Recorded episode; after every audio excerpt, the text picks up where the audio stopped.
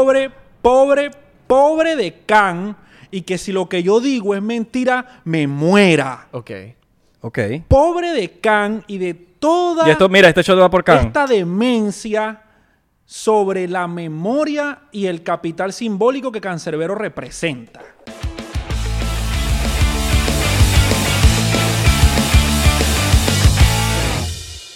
Mi nombre es Israel de Corcho. Mi nombre es Abelardo Chaguán. Y yo quiero ayudarte. Yo quiero ser tu abogado americano de bancarrota. Si usted... Sí. Qué malo, menos mal no somos abogados. No, Nadie o- nos tomaría en serio. Exactamente. O no somos locutores de abogados. Hola. No, porque los abogados de bancarrota hablan como que, hola, mi nombre es Israel de Corcho. Yo quiero ayudarte con tu casa que no quieres pagar. Y se tiran un Spanglish. Spanglish. No, pues si es mayamero, puede ser, hola, mi nombre es Israel de Corcho y yo quiero ayudarte con la bancarrota. Exacto. Cubanazo. If you have a foreclosure, I can, I can help you out. Porque si no tienes cómo pagarlo, eh, people, yo tengo cómo- Totalmente, totalmente. Pero hoy Tenemos a una persona que no es ni de Cuba ni de Miami. Ni es abogado. Es de Caracas. ¿No? Sí. All All right. All right, Marico, señor. ¿sabes qué? Es- en ese momento incómodo de que no sé si cagarla. Ramses. A.K. Enciclopedia. Muchas gracias, muchas gracias Vacilón. por la, por la introducción. All right. No, no, no una introducción. Aquí no hay introducción. Aquí. ¿No hay introducción? No, marico, eso fue súper improvisado, en ¿verdad? Yo pensé que iba a haber introducción. No, esa fue la introducción. Ah, bueno, que, pero que cool que lo veas como una introducción porque em, somos nosotros y ya. En verdad, nosotros ni siquiera hablamos de eso de bancarrota, o sea, hablamos así ya. Es una conversa. Es una conversa. Que esto no es una entrevista, porque la gente a veces piensa aquí que, coño, qué mala entrevista con enciclopedia. Es que esto no es una entrevista, mano. Esto es una conversación. No es ¿por qué enciclopedia? ¿Sabes? Hola, vale, ¿por qué enciclopedia? ¿Ah? ¿Cómo está ese corazoncito de enciclopedia? Está roto, lo tiene alguien. Necesitamos un shot para quitarnos esto. Necesitamos un shotcito. Sí, sí, sí, sí, sí. El señor Ahora, enciclopedia. ahora, nosotros no le vamos a ofrecer shot a enciclopedia porque el señor está limpio. Se está limpiando de... de alcohol. No, que- Me estoy limpiando espiritualmente. Bien, weón, no, bien. Todos necesitamos eso. Yo, ya, ya yo, yo, Todos yo estoy pensándolo. Todos los días va un señor a mi casa y me da ayahuasca en la mañana. En serio, man. Verga, tanto, man. Mira, pero eso sí, tienes la botella al lado. Yo creo que el, yo creo que el, yo creo que el licor te busca porque te está buscando. Coño, la verdadera pata de elefante. Se movió hacia ti porque estaba al lado de nosotros. Pregunta, ¿por qué pata, por qué Como dirían nunca- en México, al gobierno. ¿por qué pata elefante, padre? Por, por las dimensiones de la botella. Exactamente. ¿De verdad De la- por eso? Sí, de la parte de abajo. Así es la pata de elefante, o sea, una pata de elefante No, así de- una pata de elefante y nosotros así, tres ¿no? juntos parados, abrazaditos. Deben ser cuatro botellas juntas. O un, de el- pato o un elefante. que no va para el gym ¿Verdad? porque con estas paticas aquí. ¡Ay! Creo que me, gustó el gesto. Bastante. Ya YouTube nos ha desmonetizar por el, Explícito. nos, ha, nos ha desmonetizado el video por, por- Así como. Así es como YouTube te desmonetiza. de estupideces, marico. ¿Te han desmonetiz- desmonetizado algo? No jodas. Un- un- Demasiado. Yo tengo un peo ahorita con esa situación. Aquí Ok. puedes decir grosería.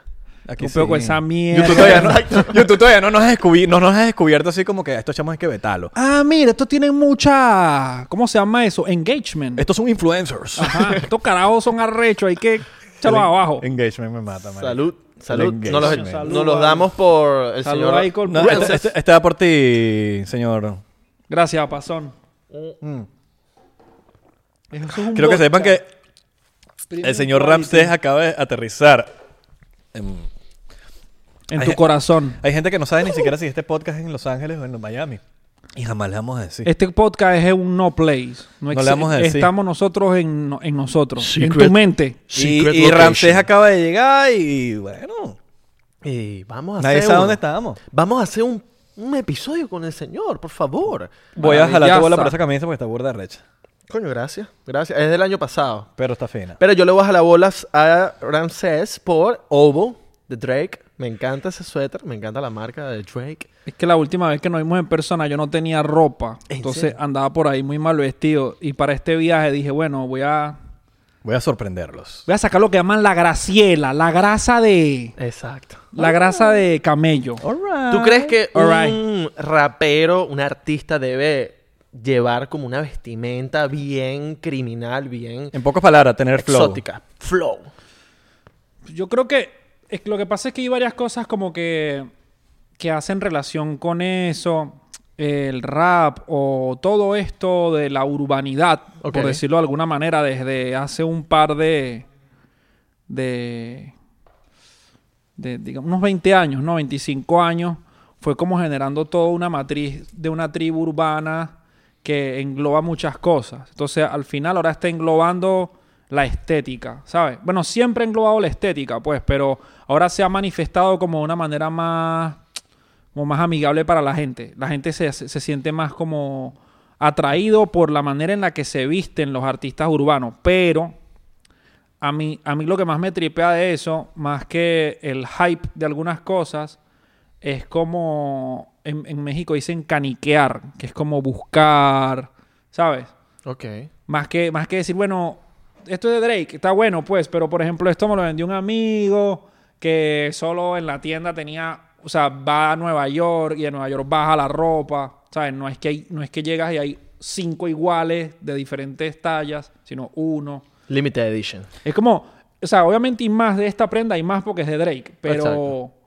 pero por lo menos en ese lugar había una. Entonces te da como, es más un tema, más que por lo hyper, por lo caro, es más como lo de buscarle. O sea, no solo con la ropa de este tipo de marcas, sino también con las camisetas de segunda mano. Hay como toda una cultura de eso. Bueno, Sí. en Los Ángeles, en Los Ángeles hay un hay un mercado que yo creo que esto has ido. Al Farmers Market. Sí, eh, sí, sí. Los domingos. Los domingos hacen como un mercado que básicamente hay cosas de segunda mano, pero tú ves y todo el mundo los que van allá son puros modelos, son puros, pura gente que van es a buscar ropa super cool. Barata. Y, a pesar de Barata, eso, sí, sí, barata. Y a pesar de eso, yo siempre he tenido una filosofía de como que para tener flow tú no necesitas ser millonario, marico. Yo creo que tienes que tener un criterio de, de, de cómo ves- de cómo ser y ya, pues, no sé, no es como una eh, vaina. Bueno, eso que tú estás diciendo está brutal. Interpretado como que al final tú estás comunicando algo con tu estética. Exacto. ¿Sabes? Entonces, más que que sea cara, que comunique lo que tú eres, pues, que exprese, en el caso de Isra, pues, tú eres un, y este marico también Abelardo también, una estética, un peo, está- es un lenguaje a través de, de cómo te ves, que no tiene que ir relacionado per se con que sea caro o barato. Por cierto, eso de Los Ángeles está bien loco que eh, las pacas, pacas son como ventas de segunda mano de ropa en México. Pero le dicen paca porque es por pacas, pues tú compras literalmente pacas de ropa sin abrir, tipo sorpresa. Ah, Ah, así mismo. ¿Sabes? Exacto. Y puedes comprar, no sé. Tipo como la gente que, a- que compra... Como un boxing. No, ¿sabes qué? Es como, ajá, exacto. Como un boxing, un Box- unboxing. no sabe lo que hay, no sabe lo que hay Claro. y compra, no sé, a- con 100 dólares compra 7 pacas. 7 costales así. y te la dan así y ya. Ajá, eso, y lo bajan de, de Estados Unidos, pues. ¿Tú, tú has visto la vaina esta que compran como... No que compran, sino que hacen subastas de los storage que dejan de pagar y no sabes lo que estás... El storage que tú estás pagando. Entonces como que cuando lo abren hay una... Es, un- es una apuesta. Marico, ¿Cómo le- se- cómo se llama Una eso? subasta, perdón. ¿Cómo se llama? Bueno, eso- hay varios programas un de programa eso, de televisión y todo de eso. Me imagino que funciona así la, la vaina con las pacas. Como que, marico, tú apuestas a la paca y vamos a ver si la vaina da o no. Por lo me- pero, pero eso de lo- los storage todavía hay más ganancias. Bueno, es, es más o menos igual, pero en el sentido de que los storage es una subasta. La paca tú la compras a un precio que, digamos, la puedes comprar. Compras una paca en 30 dólares y capaz tienes la santisísima suerte de que hay una camiseta dentro de segunda mano de una gira de Aerosmith que puede costar 300 dólares. Date un ejemplo. ¿Sabes? Bueno, hablando de esas camisas de... Hablando de, de las camisas, marico, ¿no? y hablando de lo de Los Ángeles. Yo he comprado camisas de. Yo soy fanático de, de comprar camisas de las bandas que me gustan. Pero... eh, que queden también brutales, ¿no? Porque si no te va... Bueno, Hot Topic es una de esas, pero... Sí. Pero al final del día hay como que... Hay manera de buscar unas que te queden con la horma que tú quieras, de la con la marca que tú... No la marca, sino como que la horma. Simplemente es la horma. Simplemente tienen- tú puedes tener di- un diseño increíble, pero la horma no es la que tú estás buscando. Y en estos mercados venden camisas de bandas eh, nuevas, completamente nuevas, pero tienen una horma súper especial y es súper loca y las encuentras ahí y, y, y, te la venden baratas, weón, baratas y quedan mejores que las mismas de Hot Topic y la vaina. Es como mierda, que arrecho que las venden específicamente en esos sitios. Y te la venden, por lo menos eh, en, en el caso de California, te la venden en sitios donde te venden viniles, viniles. Te venden puros... Y tienen una, una parte atrás donde venden las camisas de las bandas. Te venden viniles en usado, camisas de bandas usadas, también camisas de bandas nuevas. Eso, las camisas andas usadas es la locura, pa. Una locura, O sea, weón. la- de, de muchas cosas, pues más que todo como cultura pop. Aquí hay una tienda muy famosa en Estados Unidos que se llama Round 2, No lo he escuchado. que hay nuevo y de segunda mano. Round 2 es el santo grial de los sneakerhead en. Estados Unidos. Pues es, es caro, un poco caro, pero son los, los más duros en, en aquí de, de esa chamba. Hay en Nueva York, hay en Miami y hay en Los Ángeles. Ok. ¿Sabes Y- que tengo... de- No, sigue, sigue. Y hay de segunda mano y de, o sea, hay dos tiendas. Hay una que es de primera mano, o sea, todo nuevo, zapatos más, más como streetwear. Ok. Y otra que es de camisetas usadas y es una locura. O sea, hay camisetas que pueden estar rotas así, ya muy deterioradas y pueden ser muy caras, pero es por un tema de simbolismos. Claro. Por ejemplo, miren este trip. En, en, en Asia hay unas camisetas. O sea, en México hacen unas camisetas, bueno, en los noventas, hacían unas camisetas imitaciones de las camisetas de aquí, de los grupos, como Korn, cosas así de, de rock o Nirvana. Y es las mexicanas en Asia son más caras que las gringas. ¿Y son piratas? Y son pirañas. Ah, son piratas. weón, porque es bueno. más raro, por el trip de que es más raro, de que es más difícil de conseguir, ¿sabes?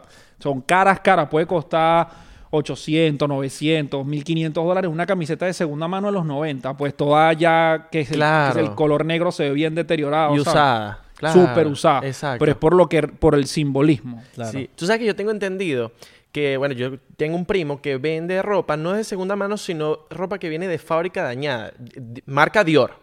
Pero tiene un hilo el zapato, y entonces como que hay un hay algo que ese zapato vale como más barato porque te trae un defecto, Un de fábrica. Árabe, Eso- eso- árabe al fin. Exacto, eso, eso es verdad. Totalmente cierto. Ya. Pero, pero Sigue siendo Dior. Sí, pero es todavía más loco el hecho de que en China tú puedes ir a las fábricas y ya ni, ya ni siquiera es que es una prenda, sino que te caen los chinitos de a 50. Aquí está el zapato, aquí está, cómpramelo a mí, cómpramelo. ¿Sabes? En la misma fábrica, los mismos eh, empleados que manufacturan para la marca son los mismos que por debajo de cuerda te venden los... Triple A. Que serían Ajá, los triple las, A, ca- las claro. calidades Los con triple algún defecto, alguna vaina. ¿Sabes? Coño, yo... Pero claro, es que porque está- muy cabrón, pues, Muchas vainas son creadas allá, weón. Muchas Todo, vainas son creadas allá. todo, Entonces, sí. marico, no es, no es noticia para nadie que toda la vaina está más... Bueno, por más que sea made in China, es como... Para mí es made in China. Made in China va a ser, seguir siendo todo Sí, siempre. todo es Esa gente, marico, trabaja en la fábrica y muchas de esas cosas no es que son piratas.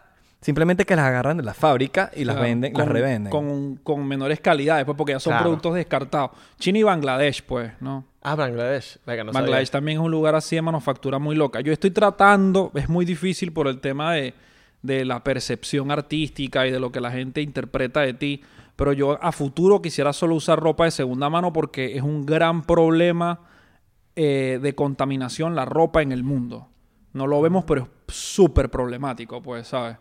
Generamos un montón de contaminación con la ropa. Capaz la gente que me ve dirá, Rancés, si es loco con estas cosas que dice, ay, Dios mío, no voy a dejar de comprar ropa. Pero esta- estaría bueno que un poco, poco, poco a poco buscáramos la manera de, de que la ropa fuera más reutilizable. Sí. O de educar a la gente para Educar que... a la gente, ¿sabes? O que de, no sea o de modificar fashion. tu ropa. Modificar tu propia ropa. Sin- eh, a veces uno tiene un pantalón que ya usaste demasiado y tú dices... Bueno, por ejemplo, marico, sin hablar mucho, mi pantalón ahorita como que llama la atención porque está dibujado y vaina. Pero quizás esto lo puedo convertir después en un short. O quizás... O, eh, lo puedes intervenir, le puedes poner parcho, le puedes hacer... o 1500 convertirlo cosas. así, un pantalón normal lo conviertes así, le empiezas a dibujar cosas, le empiezas a hacer vainas que, que lo conviertes y, y- y al final como que, verga, ¿dónde te compraste ese pantalón? No, lo hice yo. Claro. Pero eso es irra. Eso es lo que hablábamos hace 10 minutos. Que al final eres tú comunicando un lenguaje a través de tu estética. Puedes decir, bueno, este pantalón, yo, yo tengo un, un, panta- un mono, decimos nosotros, de estos. Tengo uno así, que se me manchó todo, se llenó de pintura por accidente. A la gente le encanta. Todo el mundo, ese mono si está recho y tal, no sé qué va. Ni un mono que no, un día le llené de pintura negra y se quedó así. Claro. ¿sabes? Pero es eso, al final es una comunicación Claro. visual. A mí me pasó una vez con un pantalón que tenía hace 10 años, huevón, y la gente, marico, ¿dónde compraste ese pantalón? Sino que poco a poco lo fui modificando. El pantalón era nuevo completamente. Y obviamente burda tubito, pero yo siempre he usado pantalones burda de, que te cortan la circulación. Pero como que poco a poco se fue medio dañando la vaina y fue como que, marico, este pantalón me queda demasiado tan arrecho que yo no, no lo puedo botar, marico. Claro. Y le empecé a modificar, modificar, modificar, modificar, modificar. Y poco a poco la gente siempre preguntaba, ¿dónde está, dónde está el... ¿qué, qué- dónde compraste esa mierda? ¿Dónde compraste? Y, y viene de eso, pues. Simplemente yo creo que es tener... Tu Eh, trip. Sí, tu trip, Tu trip, huevón. totalmente. Y como dices tú, comunicarlo. No lo había visto de esa manera, pero yo creo Está que buena tienes esa mucha razón de, Sí, de pero la eso manera de comunicarlo. Por eso huevón. somos nosotros que somos como un poco personajes del arte, Ujú. ¿sabes? La gente también lo hace, pues todo el mundo está comunicando algo con su forma de vestir, Totalmente. pero uno es como más intencional Claro. porque de alguna manera quieras o no, siempre estamos como desafiando un poco los dogmas, pues. Tu, tu manera de vestir, la manera de vestir la Abelardo, o sea, como que siempre en mayor medida o menor medida, cuando te involucras como con el tema de la vida pública, no con el tema de la vida pública, con el arte. Bueno, hay una, En- hay una mal- de- malinterpretación, ah. huevón, con el arte. Porque la gente piensa que el artista es una persona que, que es famosa. Y no, el artista es una persona que hace arte. Sea famosa o no sea famosa. Y, y creo que es una, una Pero que, pero que es el arte. Eh, eh, voy a aprovechar este espacio y las cuotas de poder de Abelardo y de Irra para aclararle a todos ustedes que el arte es la libre expresión del alma humana a través de ciertas formas de comunicación que no tienen nada determinado, son de interpretación propia. Esto no sé si se entienda bien, es su- la subjetividad de lo que cada uno de los seres humanos expresa. Arte, o sea, llegaron, en- llegaron y pegaron un plátano en una pared con un pedazo de, de tape y llegó alguien y lo despegó y fue una locura y era, ca- era carísimo el plátano pegado en la pared con un pedazo de tape. sí, sí.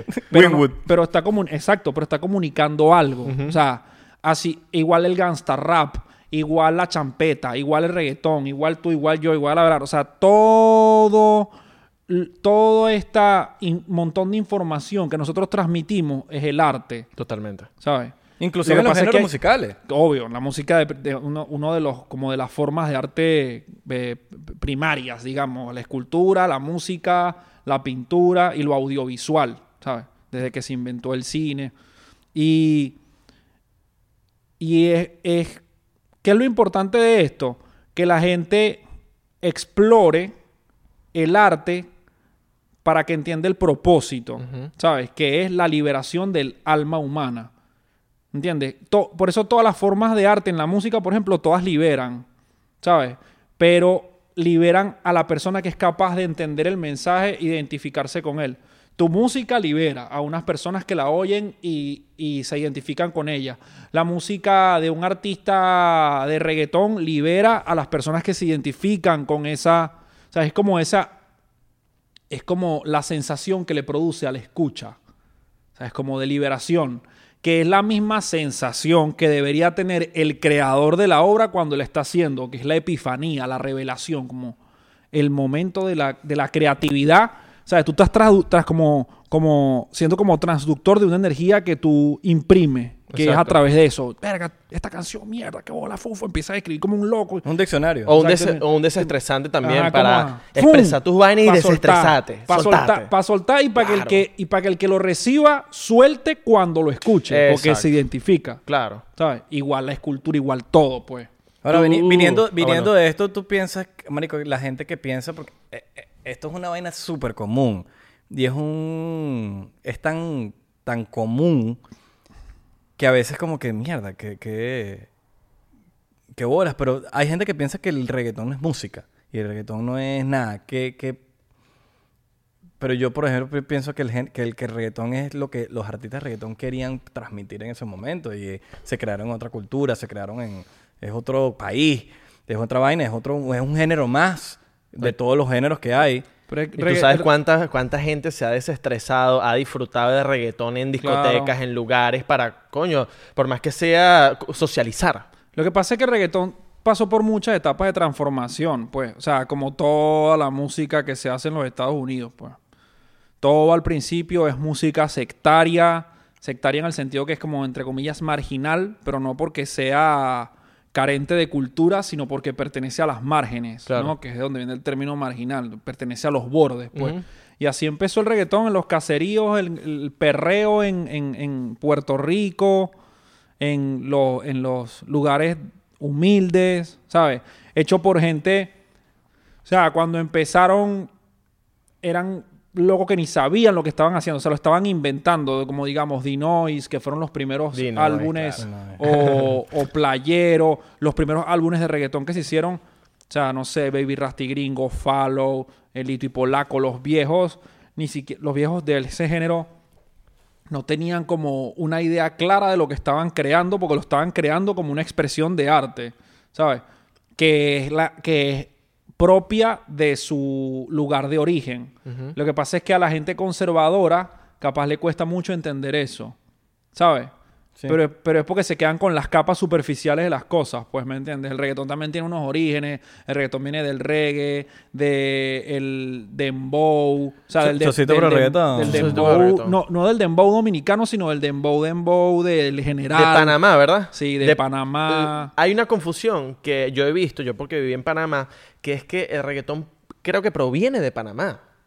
Sí, como que los primeros pasos se dieron en Panamá. Exacto, los primeros pasos. Pero viene, pero eso viene del reggae, Ajá. eso viene de, o sea, Del dancehall también. del dancehall, eso De es la la plena. eso es la música árabe, la música es muy linda, a mí me encanta porque al final está muy to- todo está muy relacionado cuando empiezas a, a- a quitar capas Sí. y a meterte más, más, más, ¿entiendes? Ahora, tú como representante del hip hop, weón, y mucha gente te tiene tanto respeto como yo te tengo respeto, y estoy seguro que Revelador también. Totalmente. Eh, ¿cómo, cómo, cómo tú ves este, es- como la, la- como la entrada del reggaetón al mundo urbano? Porque el urbano se, se- siempre se ha catalogado como el hip hop, como el rap, como eso. Tú que eres del género, hay mucha gente que son seguidores del género y, como que vienen de los mismos seguidores del, que, que- del hip hop que vienen como que, ah, el trap. ah. Eh, y sabes, como que si eres hip hop no puedes escuchar trap o vaina. ¿Cómo, o no puedes hacer el. cómo es el, rap. cómo, qué- qué- o sea, cómo entra ahí el reggaetón al urbano? ¿Cómo entra el trap al urbano? ¿Cómo lo ve una persona que, coño, marico, no es por nada, pero sí, la gente puede decir lo que sea, pero tú eres una persona que ha estado en el hip hop y en el rap desde siempre. Entonces, como, que, ¿cuál es tu opinión? ¿Cuál es, qué, qué opina una persona realmente del hip hop de eso? Yo lo, yo antes era, creo que las personas también van cambiando, ¿no? Con el tiempo. Yo antes tenía una visión diferente porque creía, me tomaba las cosas como más personal. ¿Qué, qué pasa con el hip hop? En la época en la que nosotros empezamos, el hip hop se interpretaba más como un movimiento cultural que como un género musical. O sea, cuando tú te involucrabas con el rap era más como una religión que, que cantar. Ahora la gente canta y quiere ser famosa y quieren, todo el mundo quiere números y ya. Pero antes era muy diferente porque los valores que te hacían ser importante eran diferentes. ¿Me entiendes? Snoop Dogg lo dijo en una- en un documental con una frase muy buena. Bueno, lo dijo Eminem, mejor, perdón. Eminem dijo, antes los cantantes se hacían famosos por ser diferentes. Ahora se hacen famosos porque son iguales a otros. Pero es que cambió todo el juego, pues. Y eso no es culpa de nadie. No, no hay que satanizarlo ni, ni atacarlo porque al final es parte de un fenómeno social y cultural que nosotros no controlamos, pues, ¿sabes? Eh, se industrializó, se convirtió en otra cosa y a mí me parece que está, que está bien. Las personas son libres de hacer lo que quieran y todo el mundo es libre de hacer lo que quiere y de sentirse como quiera y de actuar como quiera, ¿sabes? Y de representar los valores que quiera.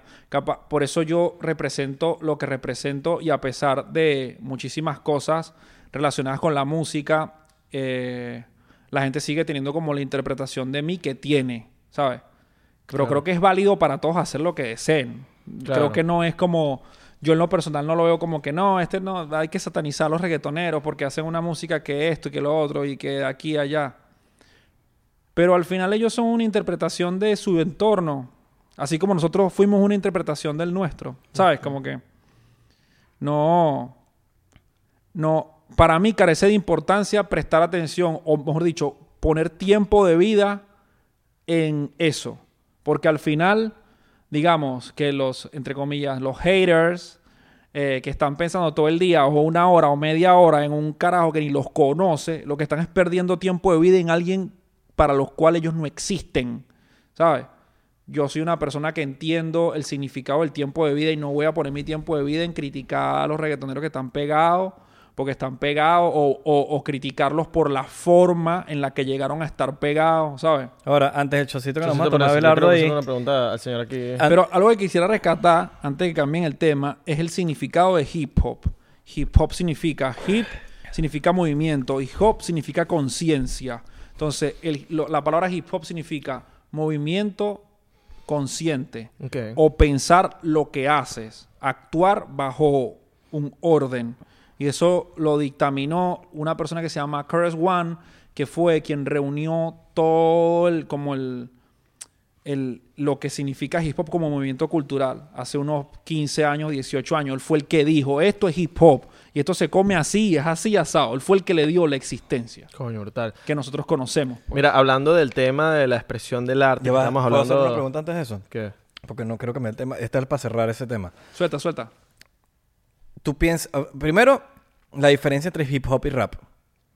Segundo, tú piensas que un artista puede evolucionar. Y, y, y, por ejemplo, hay mucha gente que piensa que el hip hop tiene que ser. Si tú eres rapero, tú eres hip hopero, tienes que hacer toda tu vida de hip hopero.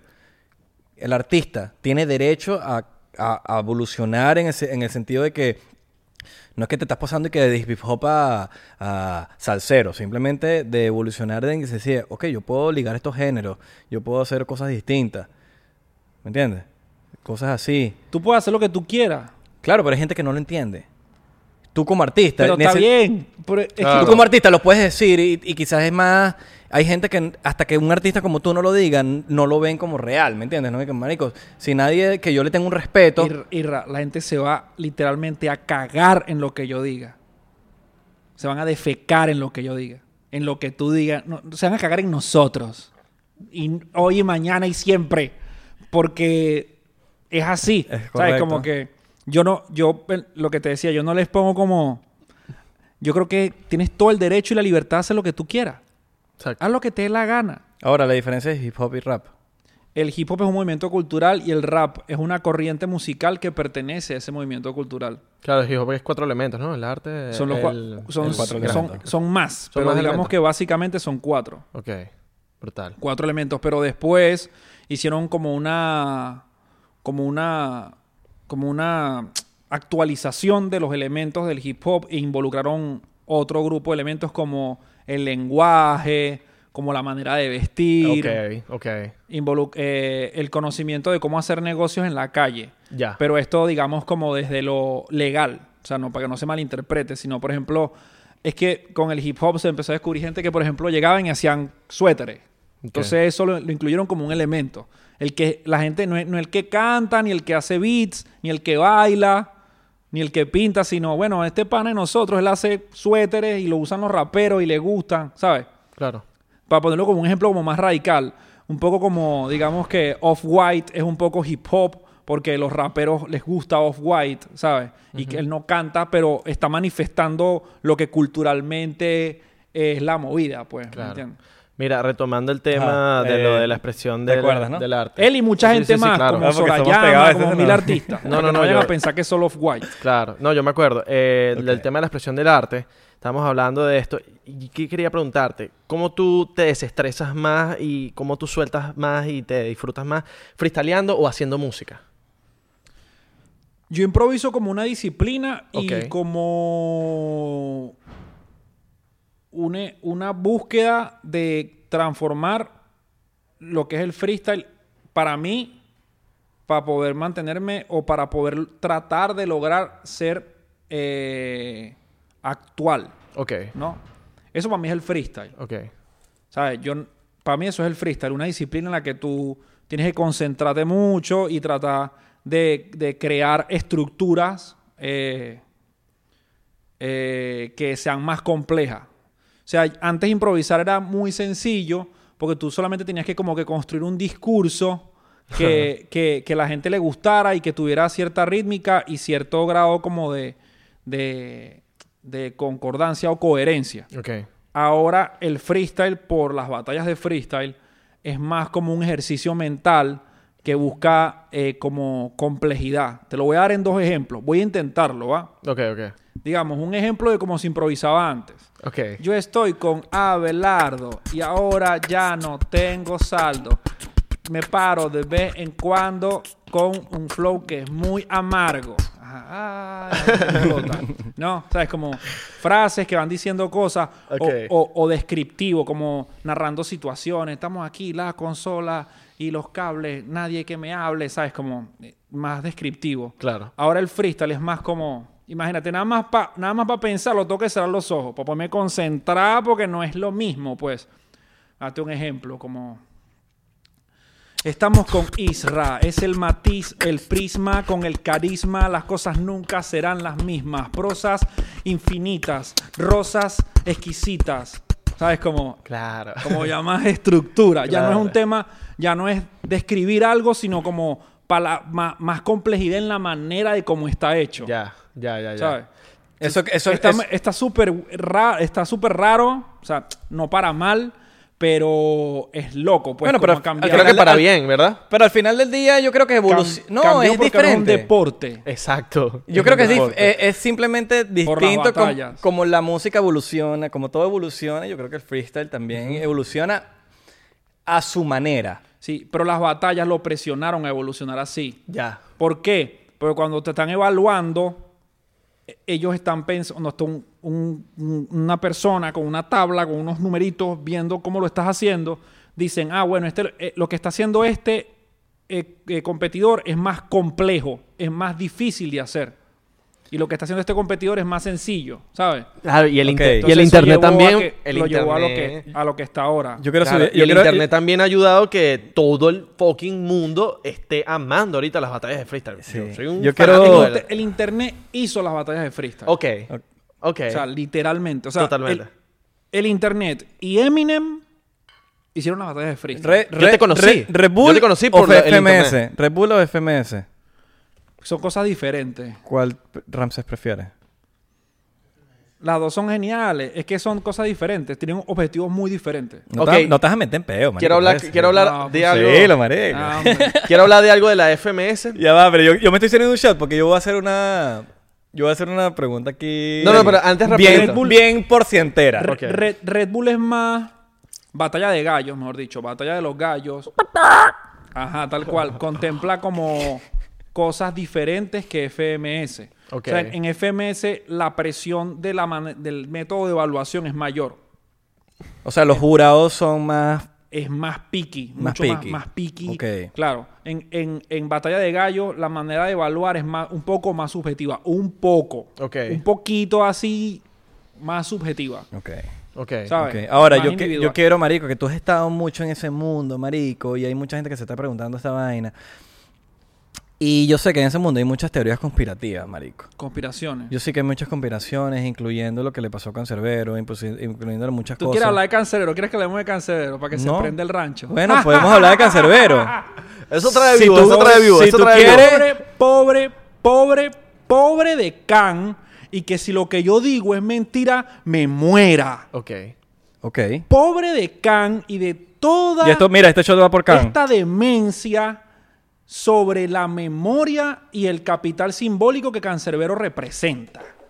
Ahora se habla, ¿por qué en vida no se hablaba así de Cancerbero? Porque Cancerbero estando vivo no lo hubiera permitido. Como no está aquí entre nosotros, ahora Cancerbero se convirtió en otra cosa. Nadie hablaba de Cancerbero cuando Cancerbero estaba vivo. Nadie.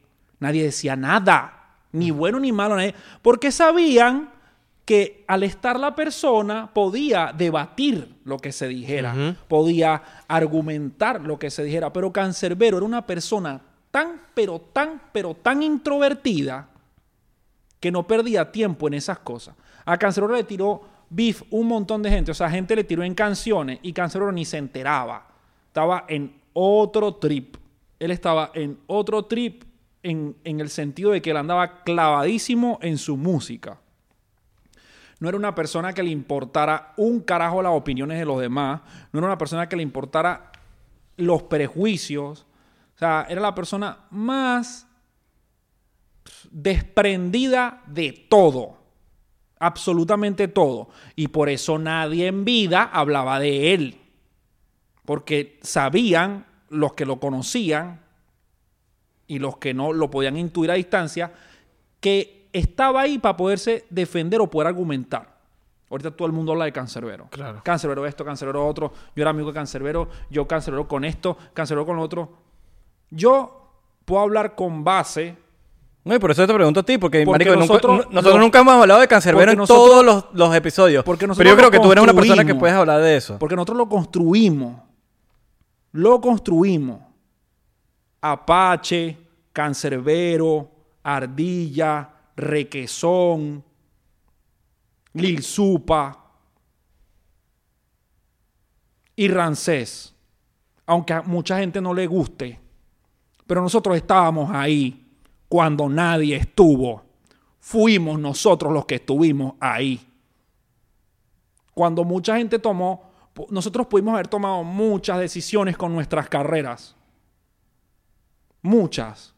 Nosotros, yo escuché a Doble Impacto, a Mr. Bryan, por darle ejemplo de, de decisiones que podíamos haber tomado, cambiar nuestro rumbo en la música y hacer reggaetón antes que cualquier artista en Venezuela, pero mucho, mucho, mucho, mucho, mucho antes. Pero no. Nosotros decidimos y escogimos hacer las cosas como cada uno las hizo. Reque y Ardilla con el gangsta rap, Apache, Lil Supa y yo con la otra visión. Y Khan, perdón. Con la otra visión. Con la otra visión del trip. ¿Sabes? Y, y, y yo me siento, nosotros nos sentimos felices porque a pesar del tiempo y de que lamentablemente pareciera que ahora todo es lo inmediato, en el sentido de que las matrices de opinión se generan de manera inmediatista y se comen todo lo que pasó antes, nuestro aporte, y esto es un atrevimiento que me tomo bien duro, pero es la realidad, nuestro aporte sigue manteniéndose vigente en la transformación de los jóvenes latinoamericanos, que eso no es vistas, eso no es redes, no, no, no, no. Es lo que hace una canción en el corazón de las personas, el arte. Eso. ¿Sabes? Y eso es real, real. Real es que la gente te diga, yo no me suicidé por esta canción. Real es que la gente te diga, yo me quería, no sé, una vez, una vez pasó que una chica me dijo a mí, yo, yo me iba a operar todo el cuerpo. Me iba a operar por todos lados y escuché tal canción tuya y no me operé. Yo no quiero, no, para mí, eso no quiere decir que sea bueno o que sea malo. Es el hecho de que la influencia sobre lo- las decisiones de la vida de los demás Sí. no es música como entretenimiento, sino música como método de revelación. Eso fue lo que hicimos nosotros, sin saberlo en ese momento, porque lo que teníamos era demasiada rabia y demasiado deseo de que respetaran lo que éramos y hacíamos en un contexto que es muy diferente al de ahorita. Ahorita los raperos los aman. Todo el mundo quiere fotos con raperos. Pero hace 18 años, 16 años, la gente no tiene idea de lo que es ir a Pinto Salina a dar un concierto de rap. Cuando hablen con nosotros, los de esa época de eso, entenderán lo que significa. Todos los riesgos que tomamos con nuestras vidas para hacer eso que hicimos. Disculpa mi ignorancia. Pinto Salinas es un, una cárcel, ¿verdad? No, Pinto Salina es un barrio Un barrio. Ok. de Caracas. Ok. Donde nosotros fuimos a dar conciertos hace muchos años. Íbamos varios. Fuimos varios. Los de la época saben, pues, que fuimos ahí y hicimos un millón de cosas. Lo de la cárcel. Yo, es el- ¿Te acuerdas que tú y yo de- nos conocimos en, la, en una playa aquí en Miami Beach? Yo-. Yo, conocí a Ramsés en la playa aquí en Miami Beach con unos panas y vainas. Y tú me contaste ese día lo de la cárcel. el trip de, de lo, El- que, de lo que es el proyecto de las cárceles. Bueno, el proyecto de las cárceles sí se, se empezó hace como ocho años en San Juan de los Morros, una cárcel en Venezuela, donde un grupo de personas deci- de- o sea, después de como un, después de ir, visitar la cárcel y conocer a los internos, tuvimos como la, la- la idea de hacer un proyecto para ver si a través de la música se podía cambiar a los privados de libertad. Ok. Y ese proyecto hoy en día es Free Combi, que es un proyecto que está en Venezuela. Sería demasiado lindo que en algún punto pudieran hablar con los chicos de Free Combi. Eh, ya hay discos, videos oficiales, una liga de batallas que se llama Suéltale el Beat. eh, toda una movida alrededor de un grupo de personas que estaban presas en San Juan de los Morros y que nosotros fuimos y les metimos la idea en la cabeza de que podían cambiar a través de la música. Y se logró Bien. probar la tesis. No, yo en lo personal al final lo hice o, o- o soy parte de eso para que los jóvenes que quieren entrar en la música no tengan ninguna excusa que decirme sin que yo pueda probarles que están equivocados. Porque mucha gente cuando quiere tra- entrar a la música tiene muchas excusas. No lo puedo hacer porque no, yo mismo, pues, antes era así totalmente. No lo puedo hacer porque no tengo el micrófono este. No lo puedo hacer porque nadie me quiere. No lo puedo hacer porque fulano no me apoya. No lo puedo hacer porque no lo puedo, no puedo, no puedo. Entonces nosotros dijimos, bueno, si pudieron ellos, que estaban presos, presos, presos, que algunos no los visitaba ni su familia y los visitábamos nosotros, lo puede hacer cualquiera. La música es una herramienta de cambio bien heavy. El arte. Esto que estamos haciendo nosotros, la comunicación. Porque la gente lo ve, lo asimila y quieras o no, los transformas. Quieras o no, los cambias. Te guste o no, los cambias. Es así. Y tenemos que ser demasiado conscientes de eso. Si queremos, o podemos ser unos inconscientes también y no nos importamos y nos vale verga y tiramos para adelante. Pero, pero saberlo al menos te da un poco más de claridad de decir, tengo que aprender a controlar este monstruo que soy yo mismo y que por, des- por deseos que he tenido he llevado hasta este punto. Claro. ¿No? Es que la idea es, es dejar algo en el mundo cuando te mueras.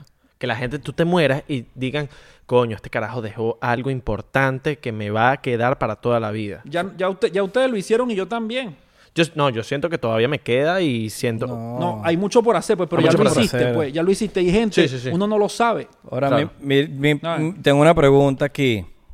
Que era para lo que empe- especialmente iba a decir. Cancerbero, cancerbero, cancerbero, cancerbero. ¡Ah! No, no, no, no. No, no, no, no, no, no. no. Es tu, tu experiencia con, con, o sea, todo lo que tú has vivido, Marico. Yo sé que tú has vivido por muchas cosas. Y la teoría conspirativa, Conspira con tu mente, conspiraciones. a lo, lo más feo ¿De que tú hayas qué vamos a visto. No, no, lo que tú hayas visto, que tú digas, verga, esta vaina me marcó, marico. Esta vaina a mí me, me dejó loco, huevón. Una vaina que te haya dejado loco en la industria. ¿Sabes? Como en la industria que... Más que todo en la industria. Cosas porque, que te dejen loco en la industria. porque parte no, uno. No, porque esto es una vaina, tú sabes que... Cosas que te dejan Marico, loco en la industria. Parte Ra- uno. Ramsés, tú sabes que, marico, esta vaina en la, eh, eh, es para hacer un season. Sí, sí, Ajá. ¿Me entiendes?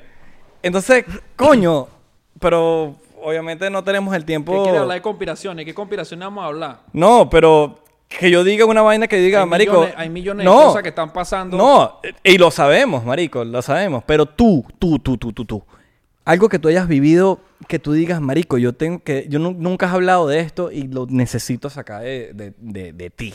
Lo necesito sacar de ti, que tú digas, marico, nunca, marico, esta vaina me pasó, o lo vi, y digo, esta vaina tiene que saberlo el mundo, marico, por más que sea que nuestra plataforma no sea la más gigante del planeta Tierra, pero que digas, coño, marico, esta vaina se tiene que saber, huevón. Eso. ¿Sí me entiendes? Lo que yo creo que ustedes tienen que saber en su casa o en el celular o en donde estén viendo este video es que tienen que aprender a liberarse y a tratar de ser felices aunque no tengan nada, nada material, pero sí tienen ustedes mismos. Y cuando entiendes eso, tú puedes cambiar muchas cosas de ti, entendiendo que la felicidad es una decisión personal. No se- y, no, y no dejar que tu mente sea dominada por esta percepción de lo que debemos ser o de lo que somos actualmente. Porque al final esto va a sonar demasiado trillado, pero todo esto es una construcción ficticia. Quieras o no, pues. Es, es- es muy duro, pero es la realidad. ¿Sabes? Nosotros, nosotros lo que somos es unos animalitos, ¿ves? unos animalitos. Tipo simulación. M- Más que una simulación, somos una gran película, marico. Una gran obra llena de actores que están encarnando un papel que no necesariamente es lo que ellos son en realidad. Ok. ¿sabes? Pero, pero, es, pero, es la reali- pero es así, pero es la realidad así. Yo encarno el papel del rapero que es de esta clase de persona y reencarna un papel, tú encarnas otro. Todos estamos encarnando un fucking papel. Pero ¿cuánto de ese personaje es lo que somos en realidad? ¿Y qué somos en realidad? Ok. ¿Crees en las dimensiones? Que reencarnamos en dimensiones. Que reencarnamos reencarnaciones, vainas. Yo creo que somos energía. Ok. Y hay refieres. hay muchas formas de energía. Hay formas inferiores y formas superiores de energía. Ok. Hay ocho dimensiones, para que sepa. La octava dimensión. Hay ocho dimensiones. La cuarta pared. La, ocho- la octava dimensión es donde nos, nos comunicamos con otra gente. La quinta dimensión es más paz. Más paz. y la primera dimensión es la que vivimos nosotros. Paz, paz, paz, paz. Paz, paz, paz, paz, paz. Y Maduro haciendo paz, paz, paz, paz. Paz, paz, paz, pornográfico. Maldito sea. Coño, mano. Pero no hablamos de las conspiraciones. Libérense de los deseos y sean felices con nada. Mira, no va a ser ni la primera ni la última vez que te vamos a tener en este podcast, para que sepas. ¿Ya se acabó el podcast? Sí, bueno. Sí. Bueno, brutal. Pero- Pero para que sepas que no va, no va a ser ni la primera ni la Pero última vez yo- que te vamos a tener Ni- aquí. Ni va a ser la primera ni va a ser la última. si no vuelves a estar en el podcast por, por ti. Y la gente que lo sepa aquí, Quiera- quiera claro. decir todo el pues. mundo de todo lo que se dijo hoy. Ahora veamos las consecuencias de nuestras matrices de Porque nos podemos, ¡Salud! nos podemos ir. Nos podemos ir en otro episodio conspirativo 100%. Conspiraciones. dependiendo de lo que la gente comente aquí, ¿no? Yo sé. ¿Ah? Impro- improvisar. Improvisar. Pero es que este episodio fue así. Improvisa Nada de lo que- la lo que- nada de Ah, lo que, que se vaya, aquí. que se vaya improvisando. Ok, vamos a una improvisación antes, antes de irnos. Esto- pero esto- déjame hacerte el beat. Me hacer un beat, dale, pues. vamos Él es bueno haciendo el beat. Ya, ya, ya. trago. ¿Ah, ya te lo tomaste? Sí, mala mía. Ojo. ¿Qué trago, pues? Marico, eh, yo soy el último. que- ¿Va a ser Big Box antes del trago o después del No, trago? me lo tomo yo solo porque Abelardo no me esperó. Disculpa. Es que yo, yo tomo muy rápido, mano. Suéltala. Ok, voy. Suéltala, cabrón. Freestyle de las conspiraciones. En 3, 2, No, no, no, no. Quiero que lo que, lo que hace todo el mundo aquí en Noxo, que sean como el público de... Ya dijiste dónde estamos. En Noxo. No, pero la gente no sabe dónde está Noxo. Ah, brutal. Se lo pego. Ok. Tienes que ser, tú eres el, tú eres el moderador. ¿Quieren pelea? ¿Quieren pelear sí o no? ¿Sí o no? Ok. Vamos a empezar esto en 3, 2, 1. ¡Tiempo! Maravilloso. Israel está en el ritmo. Yo lo que soy es como un seísmo. Tienes que levantarte para que te acuestes. Y tienes que pensar en los extraterrestres. El área 51, Roswell, las líneas de NASCAR. Hay tantas cosas como te plazcan. Seres interdimensionales, celestiales e infernales que de lugares salen. También están los reptilianos y los mundanos y otros que piensan en ahorcarte con las manos. Hay tantas raras en este mundo mundano como personas que pueden comer gusanos. Hay otros que dicen que hay cuevas ocultas donde a los niños se les tortura y se les extrae una sustancia que te hace vivir eternamente y ser feliz para siempre. Y que eso solamente lo controlan aquellos que controlan todo lo que a tu alrededor ves, obviamente. Que vivan las conspiraciones y que sean nuestras inspiraciones y nuestras transpiraciones. Que sea todo eso perfecto y que la gente nos quiera, pero que jamás nos quemen en una hoguera. ¡Bien! ¡Grande! Gracias a todos por escuchar y Media- ver el podcast de hoy. Media hora después aparece Israel, Abelardo y Enciclopedia Muerto en un coche, en raras circunstancias. Bueno, Pero- dejamos esto en vivo. Dejamos Exacto. esto, que esto. sepan que si nos mata, nos suicidamos es porque nos mataron. Si hay una desaparición extraña de cualquiera de nosotros tres, Ya hago responsable a... Allá, al- Ahora, a los entes. Ramsey, A los entes. disculpa, disculpa, tu- disculpa esta pregunta tan oscura antes de, antes de irnos. Antes del Ya después- de, después de- del de freestyle. despedirnos. Marico, uno no, u- sabemos que uno no va a durar para siempre. Sabemos que no sabemos, nosotros estamos en una cola infinita donde no sabemos cuándo esa cola nos va a tocar para irnos. Que es la, o sea, si Ramsés ha vivido esas cosas y ha perdido a, a gente, ¿cuál es la recomendación de Ramsés de, de decir, coño, esto es lo que tenemos que hacer en vida? Y, y- y dejar aquí, dejar algo en, en vida, weón, porque esto es lo que dejamos. Eh, músicos, a las personas normales, a los fanáticos, a la gente que te... Marico, ¿sabes? Verga, libera- Es que es muy difícil porque lo que yo creo que hay que hacer es liberarse de todo. Eso. Y la gente no lo hace. si yo no lo hago, o sea, no lo, no lo hago hasta el punto en el que me gustaría. Libérate de todo, libérate del ego, del odio, del deseo, de todo, de todo. Ser, existir para ser feliz por el existir. Pero todo lo que está a tu alrededor está hecho para que tú no seas así.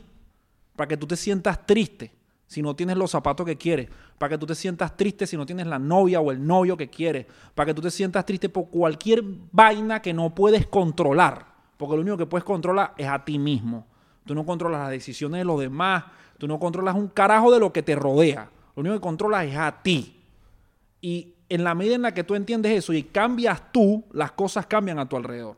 Si no, no cambia nada. La gente está empeñada en cambiar lo demás. Te lo a dar un, un ejemplo demasiado bueno hoy. Venía en el avión y había una muchacha con la cara descubierta dentro del avión. Y a mí eso me vuelve loco. No lo soporto. Llamo de inmediato a las azafatas, a las hermosas y pongo queja. Dile que se tape. Estamos aquí metidos en este avión cerrado y tú andas sin máscara cuando todo el mundo Ok. está diciendo que hay que usar máscara.